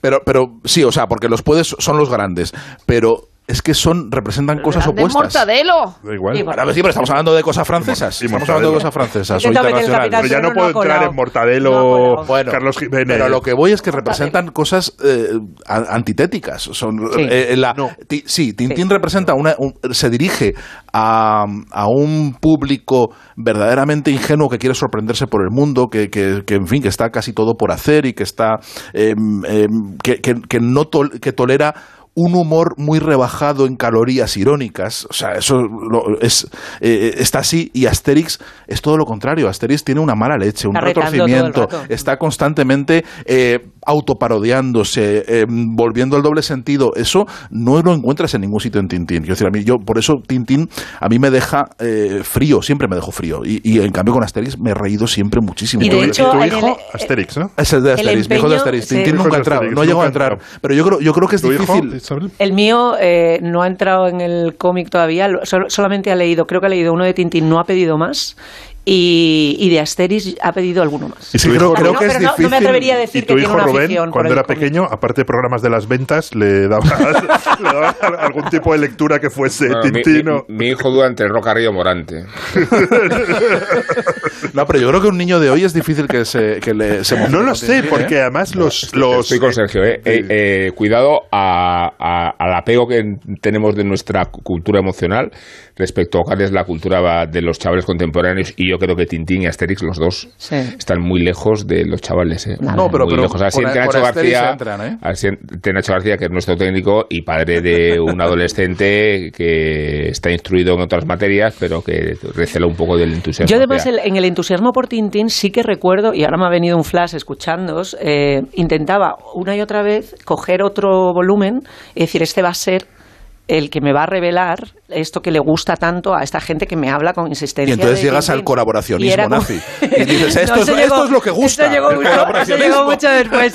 Pero, pero era una sorpresa, o sea, era una frustración, no frustración, pero sí una constatación eh, una y otra vez de que no, de que no era para mí. Eh, lo cogía otra vez y decía, pues es que no hay, no hay yo no me quedo aquí, no, no tengo ganas de, de buscar otro. Esta exposición que menciona Willy de, de Gran Palais sobre Tintín es la forma con que Francia canoniza el fenómeno, lo analiza de muchas perspectivas. Lo hizo con Tarzán, por eso quería hablar de Tarzán también. Lo hizo el Museo de Lee, que es el Sí. Museo de, de Artes. Sí, maravillosa eh, exposición. Sí. Sí, eh, el Museo de Artes, mm, bueno, De desde, hecho, en, en- en mi nevera tengo un, un Sí. imán de esa exposición. Visite de, de- de países remotos, de Australia, de, de las antiguas colonias, de bueno, eh, de- de- de- es que es de artes primitivas, ¿no? Se llama, ¿no? Es de artes primitivas. En en realidad, todos los presidentes franceses tienen que dejar una obra en, en París y ese es como el museo de Chirac, que son las antiguas colecciones Sí. del, del Musée de l'Homme, trasladadas ahí. Es un museo maravilloso, bastante visitado. Y la del- Sí, Jean Nouvel es un museo al lado del, del Sena, con un jardín vertical, si recuerdo Sí, bien. y, la exposición de Tarzán, yo me compré el, el- la exposición la recuerdo re- re- remota, remotamente con Tarzán. O sea, al, al- al igual que, que Tintín, sí lo sigo, la verdad es que lo sigo leyendo y sigo ojeando Tintines. Eh, con Tarzán, lo que decías en la introducción, no, no he vuelto a ver las películas de, de mi infancia, que son de los momentos más felices de, de- Sin de- Sí. mi infancia. Y, y un amigo común nuestro, Jacobo Armero, siempre dice que para él el cine es Tarzán en Nueva York con, con Tarzán poniéndose la camisa y, ¡ra! y rompiéndose la camisa. Ahora, ahora, ahora, ahora. Porque Ahí lo además es la película donde Chita tiene mayor protagonismo Sí. y es más Sí, graciosa. es más Chita, y de- graciosa. y de en la habitación eh, del hotel, ¿no? Claro, noto- donde tienen los gags, ese que está así como en la percha. Además, yo creo que ya es- puesto- Hay un libro de Notorious que eh, yo lo tengo desde, desde, desde el año pasado, creo que salió el año pasado, que se llama El universo de Tarzán, que es de Vicente Díaz, Carlos Díaz Marote y con prólogo de José Navarro. Y, y repaso a las películas y muchas más, más cosas, ¿no? Y entonces eh, es una maravilla lo de ver la, la, la, la Tarzán en Nueva York, la fuga de Tarzán y luego todo el- las luchas con los cocodrilos, que era lo que te, te ponía, lo que te, te Y los- emocionaba. Y luego hay y una los cosa muy curiosa cementerios de elefantes. cementerio, el cementerio de elefantes y luego chu, chu, chu, chu. y hay una cosa que es sobre el grito el grito de Tarzán el grito de Tarzán no lo hacía Johnny Weissmuller el grito de Tarzán De hecho, se usa más. absolutamente es una construcción Y es verdad que está registrado, Rosa. lo hizo el ingeniero Douglas Shearer eh, con unos alaridos del propio Johnny Weissmuller el aullido de una hiena una nota musical de Loren Bridges que era una una una soprano Vaya. y eh, alguna una nota de un violín y con todo eso se hace el, el- el grito de, de Tarzán que parece que dice Johnny Weissmuller Pero además ese grito no solamente está registrado, sino que no solamente se pone en las pelis de Weissmuller. O sea, yo creo que incluso en alguna de Alex Barker se, se, se suena también. Eh. si no de él, desde luego, en algún otro Tarzán se usa el grito como el grito A ver si estándar lo que de- me ibas a de- reprochar era la leyenda de Tarzán, que te gustó mucho. la No, película. no, pero va por ahí el tema. No, yo creo, yo estoy de acuerdo en que la leyenda de Tarzán es una peli que, que es fallida, a pesar de que David Yates sea un director muy estimable. Pero em, creo que mm, no podemos hacer, o sea, no creo que sea lo mismo intent- eh, intentar explicar eh, que Tintín en el Congo es un cómic eh, que está anclado en su tiempo cuando lo vamos a leer, que pedirle a una adaptación cinematográfica que se remita a unas a unos cánones de un libro de aventuras de finales del 19. O sea, es que no tiene, no tiene sentido porque ya entonces estamos hablando de una ficción que es hasta cierto punto una suspensión de incredulidad, está demandando una suspensión de incredulidad alta. Pensar que un bebé va a sobrevivir criado por primates y que el primates no se va a sentar encima del bebé. Es la Mowgli. primera vez, Es Mowgli, el Mowgli claro. es el niño salvaje de Sí. Francia Y Kaspar y, es- y Hauser, hay, y hay que un montón sí. de casos, pero lo- la realidad nos dice que un bebé en, el- en la, se- en la selva es comida el primer día. O sea, lo ven Sí. y dices, te pegó un bocado, qué rico, mm, tiernito. Eso es lo primero que, puede- lo que puede servir un bebé. Entonces, si ya asumimos que se va a criar con los monos, que se va a convertir en un, digamos, se va a asimilar al entorno eh, y todo lo que viene después, y además luego le van a encontrar y va a ser hijo de un lord y va a educarse y va a volver. Entonces, si vamos a entender todo eso, entenderemos también que si interpretamos ese mito desde lo contemporáneo, tenemos que atribuirle los valores de aquí. Y, y por eso creo que la, o sea, la leyenda de Tarzán, siendo una película que no funciona, tiene Sí. su legítimo derecho a hacerlo un ecologista y un feminista a la letra, que es lo que es. O sea, que, que- Sí. Y luego, además, Alexander Skarsgård en Taparrabos siempre es un sí. Siempre es un sí en cualquier circunstancia. Y solo por eso, y Tarzán, Bien, y solo por eso, bueno, pues Solo por eso ya, muchas gracias. David Yates. No, y termino- Dentro de la suspensión termino- de la incredulidad, termino, Sergio. lo más es el taparrabos. Es el taparrabos siempre. Bueno, pero lo sexual siempre ha estado Claro, unido que a sí, pero que Tarzán lleve taparrabos, ¿qué necesidad tiene? Efecti- bueno, hablemos Bueno, de las para no bragas de las O'Sullivan. lianas, o sea, hablemos, parte- hablemos, hablemos- parte de- hablemos de las bragas de Maureen O'Sullivan, que, No, durante que mucho tiempo fueron Estas cosas de, motivo la, de... de la, la mente actual con respecto al otro, cuando alguna vez he visto a, a una película de Tarzán últimamente y a Maureen Sullivan, digo, "Ay, hija, qué, hija más chiflada. Ay, hija. También si se hubieran quedado un ratito... Cosas que no pensaba en aquel momento y que luego... Es, es Como- verdad. como o sea, sí decía- las has visto. ¿Eh? Las has visto otra vez, las He películas visto de Tarzán. alguna, he visto alguna. ¿Y dónde se ven? Eh, no, eh, tenía DVDs. Te diré que a lo la mejor por eso... esa que me habéis Sí, dicho una, no, se, no se mira- pueden mira buscar. Just Watch a ver si en algún es probable sitio- que alguna esté en YouTube, Ay. incluso subida, porque son del Sí. año 32. eh, la de las de La Bruce primera, Willis, la la primera 32. hablada es del 32. Entonces, Tarzán de los monos. Sí, y luego está, es, es curioso también ver los, los primeros tarzanes a qué se dedicaban. Uno Pero era en como juventud no estuvo- no se nota que no estuvo presente. Sí, la mía sí. No mucho. No, yo en la mía no mucho. En la mía no mucho. No, sí, estaba No, nuestra ah, generación, por supuesto. Las ponían a los jóvenes, bueno, jóvenes, sí. Sí las visto. 10 años hacen mucha diferencia la Las he visto. española, Por claro. supuesto. Las he visto porque las ponían a todas horas en, en, en la tele. Quiero decir, el sábado por la tarde era Tarzán. Aparecían constantemente, las he visto. Pero no, no, no me llamaban especialmente la atención. No me han, no, no son mitología infantil en, en En mi caso, casos. un ¿no? acontecimiento era. No, en no. mi caso era un acontecimiento sí, no. total. Y, y tengo las imágenes de de- Tarzán. y lo de ir los a Nueva York, elefantes, claro. los elefantes, los cementerios de elefantes, los caníbales. Sois- sois niños con los niños de entreguerras. Total, están los tres. O sea, vamos, es que no verdad, para- necesito volver a verlas. para nuestros- tener la casa de Tarzán. Sí, Para sí, los es oyentes, verdad. eh, de verdad, no puedo describir la cara de los tres. Eh, Sí, nos como- entusiasmado, diciendo, están como con los, niños de Stranger Things. Nos conmovemos. Total. Eh, Una, una cosa que también quería eh, destacar es para todos esos que dicen que el cine se acaba con las franquicias. Como Que es que los Avengers, que es que lo- los Star Wars, que qué pesados, que nada más que son películas Estás muy en seriadas. contra Es de la opinión están- pública hoy, No, es que, es que me parece una chorrada cuando lo- las On- series de películas han- están desde el principio del cine. Y esta es una. Y, es- y gracias a los Tarzanes comió mucha gente en la No me metro. compares Tarzán con la mierda esta de los Avengers, que no se entiende nada. Una unión.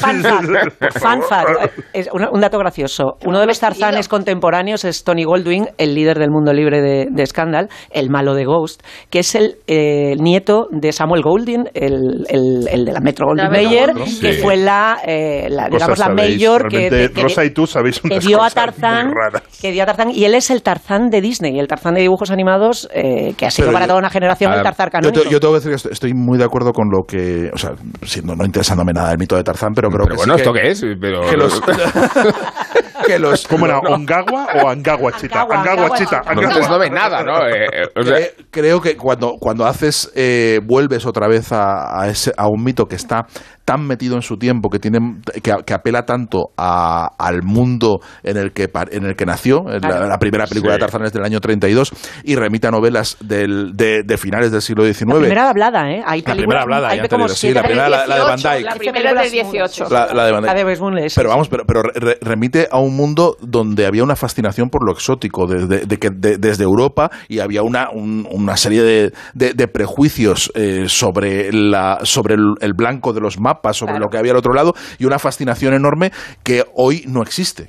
Eso- eso no- e- ese espíritu ha desaparecido por completo. Entonces, a mí me parece que lo correcto cuando coges un mito que ha apelado a un aquí y a una hora, cuando lo llevas a otro aquí y a otra hora, pues te lo Sí, llevas a otras o sea, coordenadas y te lo llevas a otras cosas. Hasta tal Sergio punto- reniega del mito y de la época entera. Nos hemos cargado. No, no, no reniego. hemos co- cogido el hasta el bulldozer punto- y, y hemos llegado hasta el punto- hasta el exterminio. citando a, a un clásico de su tierra, a la mierda.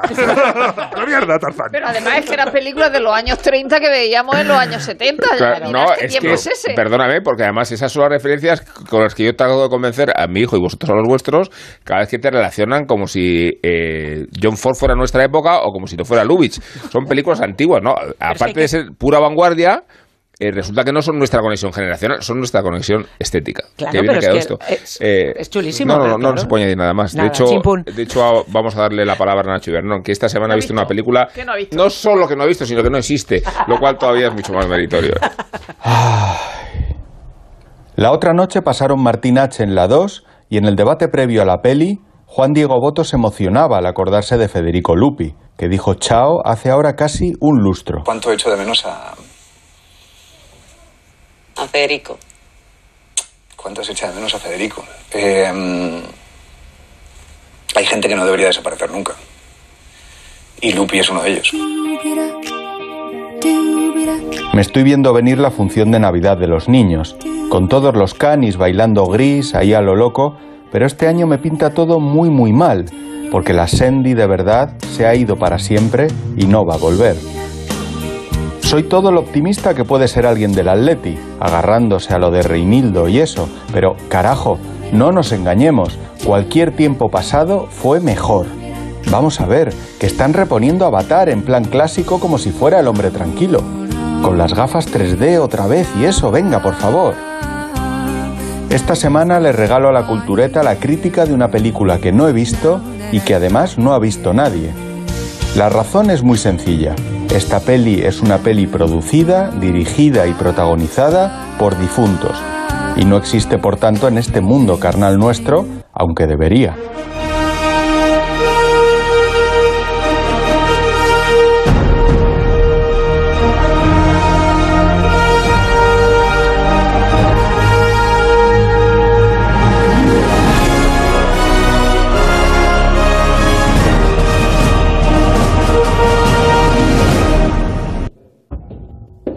6 de enero, grupos ultra asaltaban el Capitolio de los Estados Unidos. Su ocupación sembró el caos por unas horas y llenó las televisiones de todo el mundo con disturbios, altercados y violencia antisistema. Mientras todos mirábamos aquello, un comité compuesto por solo cuatro hombres afines al presidente Trump manejaba toda la operación muy cerca de allí, desde oficinas del FBI no verificadas. Aquella conspiración se le llamó Cóndor. Cóndor. Obra maestra. The New York Times. El thriller político llega a su cenit. Variety. Sidney Pollack dirige a un reparto en estado de gracia. The Hollywood Reporter. Robin Williams como el asesor de seguridad nacional Michael Flynn. Philip Seymour Hoffman como Steve Bannon. Ray Liotta es Mark Meadows, jefe del gabinete del presidente. Ed Asner como Rudy Giuliani, exalcalde de Nueva York y abogado. Brittany Murphy como Ivanka Trump. Chris Penn en el papel del presidente Donald Trump.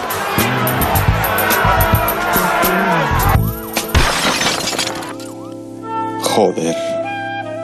Que Dios conserve para siempre su enorme talento en algún catálogo de las plataformas digitales. Amén.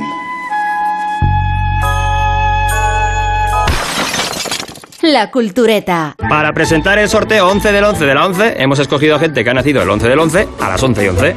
Como Nacho. Hola, Nacho. Hola. Venga, dale, presenta. Para presentar el sorteo 11 del 11 de la 11... No, hemos- Nacho, eso ya lo he dicho yo. Tú di lo siguiente. ¿Lo de hola? No, eso ya lo has dicho. Ah, ya está a la venta el sorteo 11 del 11 de la 11, con 11 millones de euros y 11 premios de un millón. Este 11 del 11 también puede ser tu día. Eso sí, Nacho. Sí que cuando te pones. A todos los que jugáis a la 11, bien jugado. Juega responsablemente y solo si eres mayor de edad.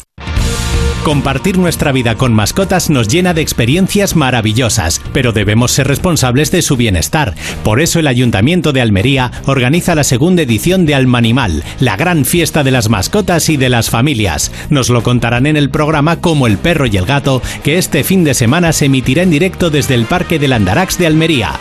El sábado a las 3 y el domingo a las 2 y media de la tarde, Como el perro y el gato, patrocinado por Menforsan, los especialistas en cuidados, higiene y cosmética natural para las mascotas. Como el perro y el gato desde Almería, con Carlos Rodríguez. Te mereces esta radio. Onda Cero, tu radio. La cultureta. No creo que haga falta presentar la obra a Marcha Radetzky, que coincide con el nombre de otra novela que encumbró a Joseph Roth como escritor fuera de los periódicos. En ella, el ocaso del Imperio Austrohúngaro se narra a través de una familia relacionada con la monarquía austriaca, los von Trotha. La Marcha Radetzky se publicó en 1932, un año antes de que Hitler ascendiera al poder y que Roth, con la convicción de que sabe que todo se desmorona, escribiera a Stefan Zweig una carta en estos términos. Hágase la idea de que los 40 millones de personas que escuchan a Goebbels están muy lejos de hacer una distinción entre usted, Thomas Mann, Arnold Luschowski y yo. Nuestro trabajo de toda la vida, en sentido terrenal, ha sido en vano.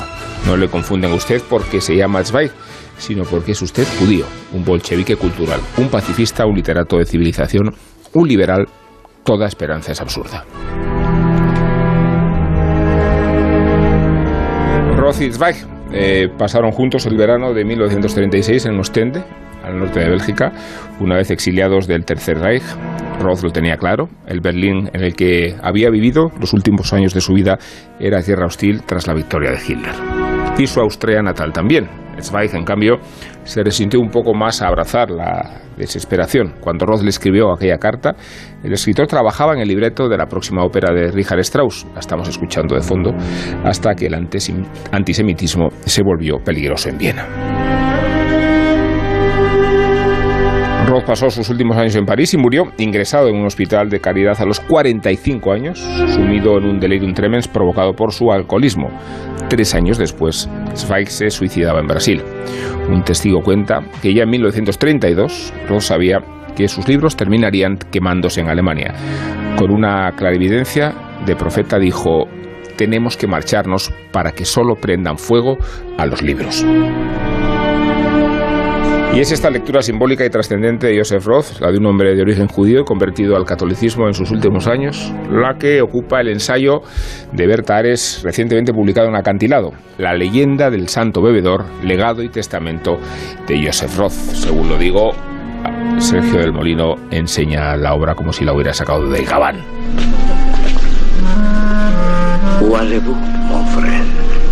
Mon No sabía que tenía un hermano.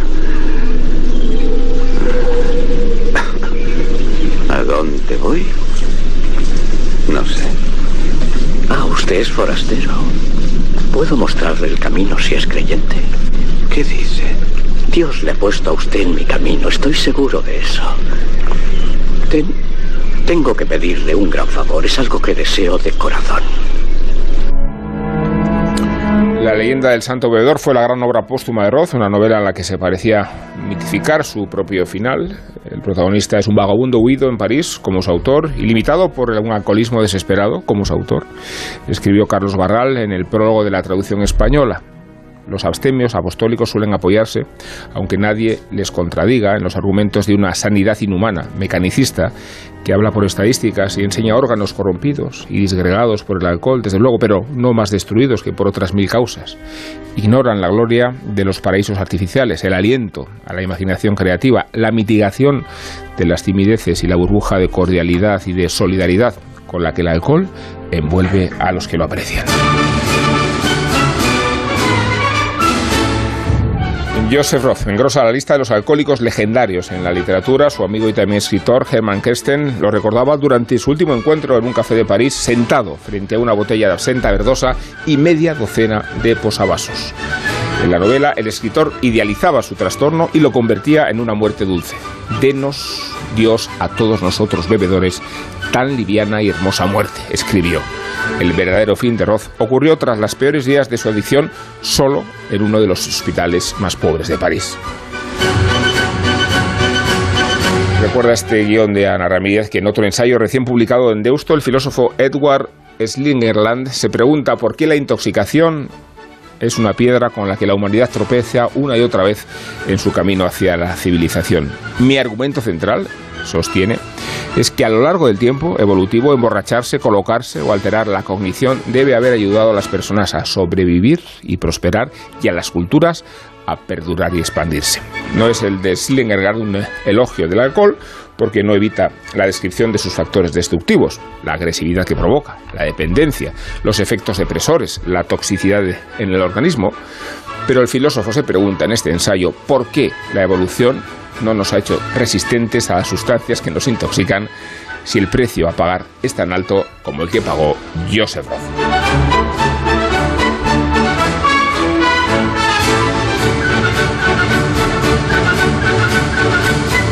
Bueno, desde la sobriedad en la que estamos hablando, vamos a hablar de la ebriedad. Y tenemos aquí el libro de los borrachos y el libro de Joseph Roth. El libro de Joseph Roth, que me vais a permitir porque Roth es de, de mis santos bebedores y literarios más, más queridos y, más admirados. Para mí es un- una, eh, en fin, uno, un- uno- uno de mis, una de las cimas eh, y al que vuelvo constantemente. Otro corto.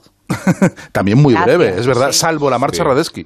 Salvo la marcha Radesky, Es con- que, es, larguísimo. que es su novela más, más rara dentro de su. Es la novela más normal y a la vez más rara dentro de. Porque es la única novela convencional que escribió, ¿no? Todo lo demás son libros difíciles de clasificar, pequeñitos y además muy insertados, como dice Berta Ares Yáñez en este, en este ensayo muy interesante que acaba de publicar Acantilado, muy insertados dentro del- de la tradición judía, que no se suele leer a Joseph Roth en esa, en esa coordenada, porque se le tiene por un escritor austriaco, y así figura en la placa que recuerda donde pasó sus últimos meses de, vida en la eh, en el hotel eh, Tournon al lado de al lado del Senado y al y, en en, en la- en- una un edificio que ya no existe, pero que la placa la han, colocado ahí, un pequeño hotel al lado del Senado en, en París, y donde se le recuerda como escritor austriaco. ¿no? No, y aunque en realidad él murió como escritor apátrida. Había perdido la nacionalidad porque su, su patria había desaparecido con el Anschluss eh, y él se había convertido en, un, en, eh, en alguien eh, sin pasaporte, que tenía un pasaporte Nielsen y un, y un expatriado. ¿no? Le ponen eh, escritor austriaco y no judío, eh, que es lo que realmente más define eh, su literatura. La Marcha Radetzky es la- el, libro de un escritor austríaco que reivindica la- el poderío del imperio y el imperio como un crisol de culturas y como el- la el horizonte al que deberían eh, mirar todos los europeos, pero en realidad es un, eh, toda su obra está llena de, de mística judía y de alusiones bíblicas y de, y, y de romantización de la vida tradicional judía que él conoció en Brody, en su Brody natal en, eh, y, y en Leópolis, donde, en, la, en la actual Ucrania, ¿no? que es donde, donde él pasaba muchas temporadas. Y, y- y la verdad que la- recuperar este ensayo que habla de su último libro, el último libro que se publicó póstumamente y que no llegó a, que no llegó a haber publicado porque lo terminó dos meses antes de morir y, describe básicamente un delirium tremens. Es un libro mitológico, la leyenda del santo bebedor, que se publicó por primera vez en el año 39 en una editorial de Ámsterdam que publicaba a expatriados de lengua alemana y que es una, es una edición mm, hoy pues inencontrable y valiosísima y cuya portada se reproduce en este ensayo de, de, de Berta Ares. ¿no? Y, y es, un, es un libro que es... eh, mm, primordial que para, para hablar del alcoholismo eh, yo creo que es uno de los, de los libros más tristes que se han escrito nunca contra el alcoholismo y de los más breves porque una, mm, un defecto grande que tienen los escritores borrachos y luego enlazamos con el libro de borrachos de, de, de Singerland do- donde habla de, de creatividad y alcoholismo es que son muy pesados son, son, son verdaderamente Pero él es muy Bajo el volcán. a la hora de hablar, Claro. a la hora de escribir. no, no, Joseph Roth es concretísimo y es y, y- y el- el- la leyenda del Santo Bebedor es prácticamente un cuento. Son,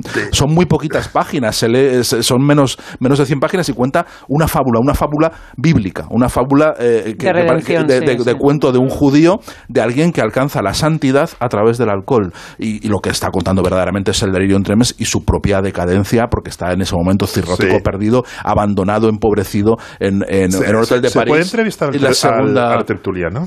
Eh, sí, pero solo, so- so- de- Sí, déjame sí. apuntalar que, que- que- que el- cuando- el- esa frase que ha leído, esa acusación que le manda a Stefan Zweig eh, en esa carta que está compilada en, el, en, el- en- en muchos epistolarios, termina después de haberle dicho a Stefan Zweig de todo, haberle llamado acusado prácticamente de colaboracionista con los nazis, que ya tiene narices, después de haberle dicho todo eso, eh, le pide dinero. Le dice, por cierto, a ver cuándo me mandas pasta, Sí. que estoy aquí a dos velas. Se- señor del Molino, ¿por qué cree usted que de repente hay personajes que vienen? El abro. eh, Pero bueno, su- suena un poco. Esto es una revancha de Asterix contra no, no, Tintín. no, es, es- es una pregunta seria. A- ab- abro, abro, abro el, el- en- con un momento peante, abro el otro día el Financial Times, la crítica Así es. principal de libros.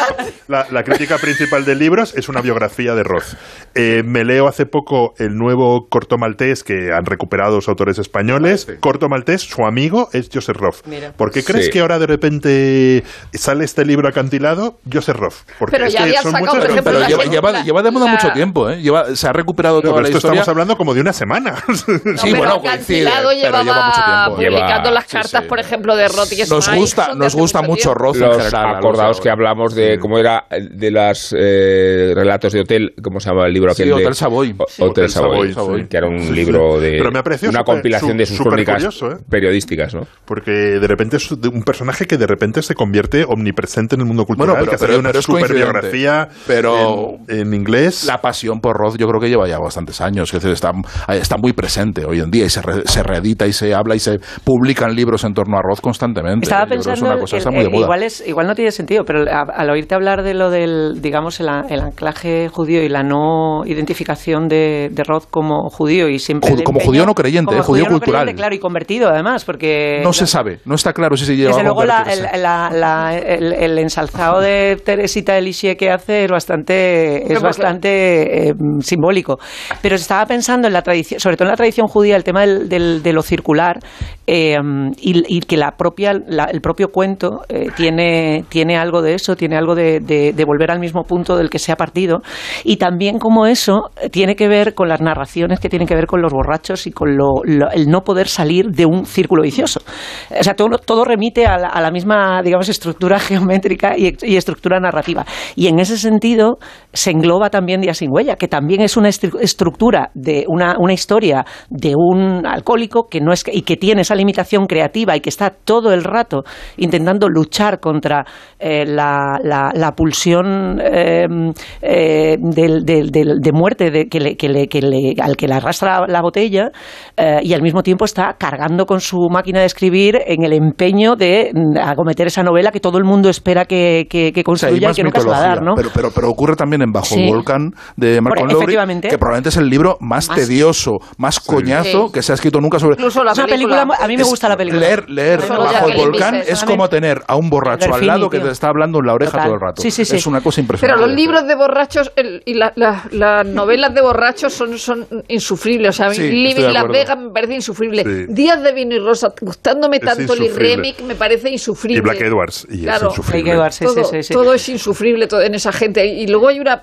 No, no, no es que me vaya a poner como Jane Simmons en ellas y, ellos y ellas, ¿no? Decir, no soy del ejército de salvación, pero es verdad que hay una mítica sobre los borrachos que, que- que- o sea a mí me O da sea, que igual. eres como Catherine Hepburn en La Reina de África Claro cuando se que levanta, sí, cuando se levanta con el resacón Bogart y se la encuentra más del tirando. ejército de salvación, pero es verdad que esa cosa de Dorothy Parker, ¿no? cuando te tomas uno estás debajo de la mesa y luego eh, tres encima del anfitrión, o sea, pero ¿qué gracia tiene eso?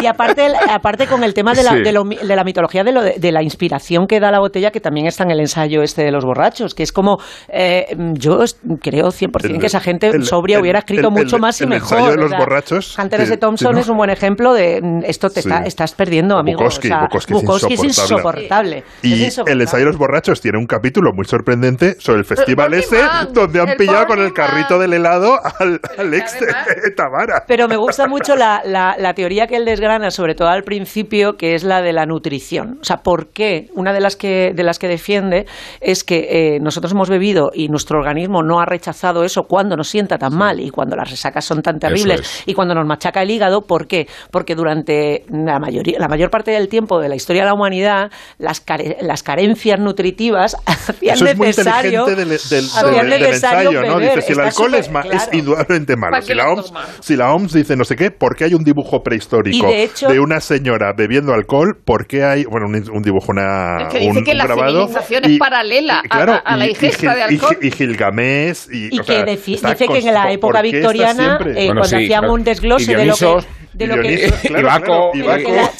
Dionisos, la- y el- Una cosa, rápida. En la, de época, en la época victoriana Sí. hacían un desglose de Sí, los valores nutritivos de lo que inge- ingerían los británicos y estaba la cerveza como un porcentaje muy alto de lo lo que, dice de Mario lo que se Vaquerizo. tomaba. Pero, pero de Dioniso, por ejemplo, recoge una cosa eh, que, que decía el propio Dios a los eh, griegos, que les incitaba a la moderación, que le decía, solo tres cílicas, o sea, las copas, propongo para los hombres sensatos. Una para la salud, la segunda para el amor y el placer, y la tercera para el sueño. Dice, bueno. cuando se han apurado estas, los invitados prudentes se marchan a casa. La cuarta cílica ya no es mía, sino que pertenece a la soberbia. La quinta al griterío. La sexta a la jarana. La séptima Al a los ojos mayor. amoratados. La octava a los alguaciles. La novena, la novena a la bilis y la décima a la locura y al destrozo del Lo- mobiliario. El colegio mayor. Es lo que- eso es lo de, lo de exaltación de la amistad, cantos populares, bailes Lo bueno regionales. del libro, eh, eh, independientemente de cómo empieza el, el libro propiamente, hablando de hay gente a la que le gusta masturbarse y cosas así, ¿no? Es decir, es un libro de un gran rigor eh, eh, científico, hablando de neurociencia y de todo, y luego a la vez, claro, te, te, te pone unos esquemas que se habían hecho de qué hace la gente en un pub. Y, y lo que dice Willy del Burning Man, o sea, es que el Burning Man lo- lo- te lo pone... Aquí referencias, nada más que referencias de altura. ¿eh? Efervescencia colectiva, chupitos de tequila y la fiesta del Burning Man. Y dice, tal vez la borrachera más épica que uno pueda imaginar sea la fiesta del Burning Man que se celebra durante un fin de semana al año en el desierto de Black Rock al oeste de Nevada. El Burning Man es probablemente lo más cercano que experimentará una persona a las antiguas juergas dionisíacas. Un vivificante y frenético caos de calor y polvo, arte y sexo, música y baile, vehículos mutantes. ¿Cuándo se inaugura? Arroba Tamara. Arroba Tamara. Haremos una cultureta en Burning Man. Eh, Digo yo, eh, recordad cuando Allen decía esa Parece frase de que be- bebo para que me parezcan interesantes los demás. Esta es, este es un buen mecanismo. O la- de o llegar- la- co- ¿Cómo es la frase de Philip Marlowe de anoche dejé de beber y pasé los 10 minutos peores de mi vida? O como decía Martin Amis de su padre, dice, escribe sobre beber para, porque es lo que hace la mayor parte del tiempo. No, no, pero a, mí el libro me pareció muy gracioso primero por esa parte que tiene contraintuitiva, Claro. ¿no? De intentar demostrar un misterio y luego por cómo mezcla cosas muy cachondas. Por aquí tengo el Festival de la Borrachera en el Antiguo Egipto. y, y- y- y luego con, con- con partes muy, muy, muy serias Y el de, Festival de de la- cómo te afecta el alcohol a la cabeza y por qué. Intenta responder. Es que da muchísimos ejemplos. Dice que, que Tácito dice que los bárbaros solo se tomaban en serio, eh, solo consideraban que un acuerdo era bueno cuando lo habían firmado borrachos. Y, lo, y lo mismo, y de Platón dice algo parecido, y luego cómo te pasa de un pub irlandés a una ciudad neolítica donde han descubierto la cerveza y, y por qué, ¿no? Y, y la- y en esa, digamos, en esa, en ese empeño científico eh, está muy bien lo de la mosca de la fruta que, que bebe por propia supervivencia para evitar que se la coma las Mm. las eh, avispas que ponen sus huevos en, en la fruta podrida y que se convierten en depredadores de la mosca de la fruta. Sí, pero sí. no, las, al parecer las avispas no toleran el etanol, entonces las Bueno, moscas se emborrachan y así Con esta sobreviven. imagen tan poética, Magnífico. con esta imagen tan poética. Precioso, precioso. Vamos a dar la voz a JF, que no es ajeno a la trayectoria de los artistas alcoholizados, por cierto. ¿Qué sería de, Era con Loretta Lynn. ¿Qué sería, De qué sería de JF? Sin la- el alcoholismo, no el suyo, que nunca ha sido reconocido en estos hábitos, pero sí sus artistas mm, presumidos. De hecho, va a hablar de John Mellencamp, de John Cougar, que a quien el alcohol tampoco Se ha le fue muerto Loretta Lynn. a quien tampoco el alcohol le fue Se ha ajeno. muerto Loretta Lynn.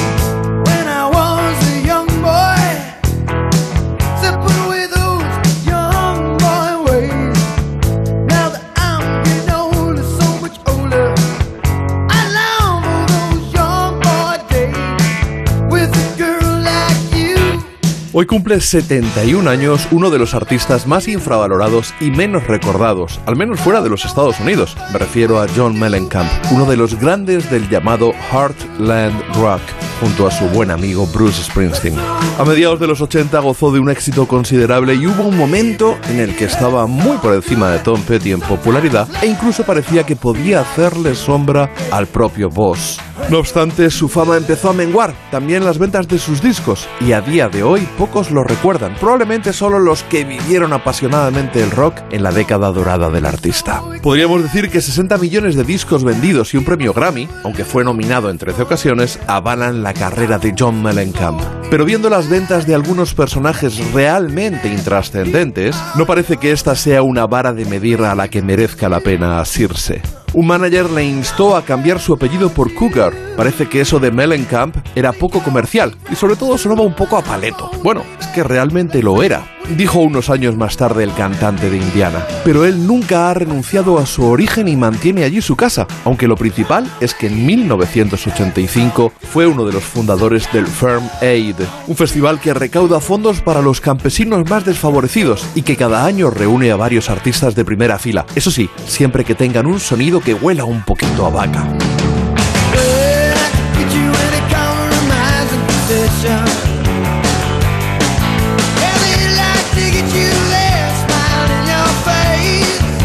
Cuando estaba en el pico de su carrera colando varios éxitos en la parte alta de las listas, comenzó a incorporar en sus canciones cada vez más instrumentos tradicionales, desde la mandolina al banjo, pasando por el fiddle, el acordeón o el dulcimer.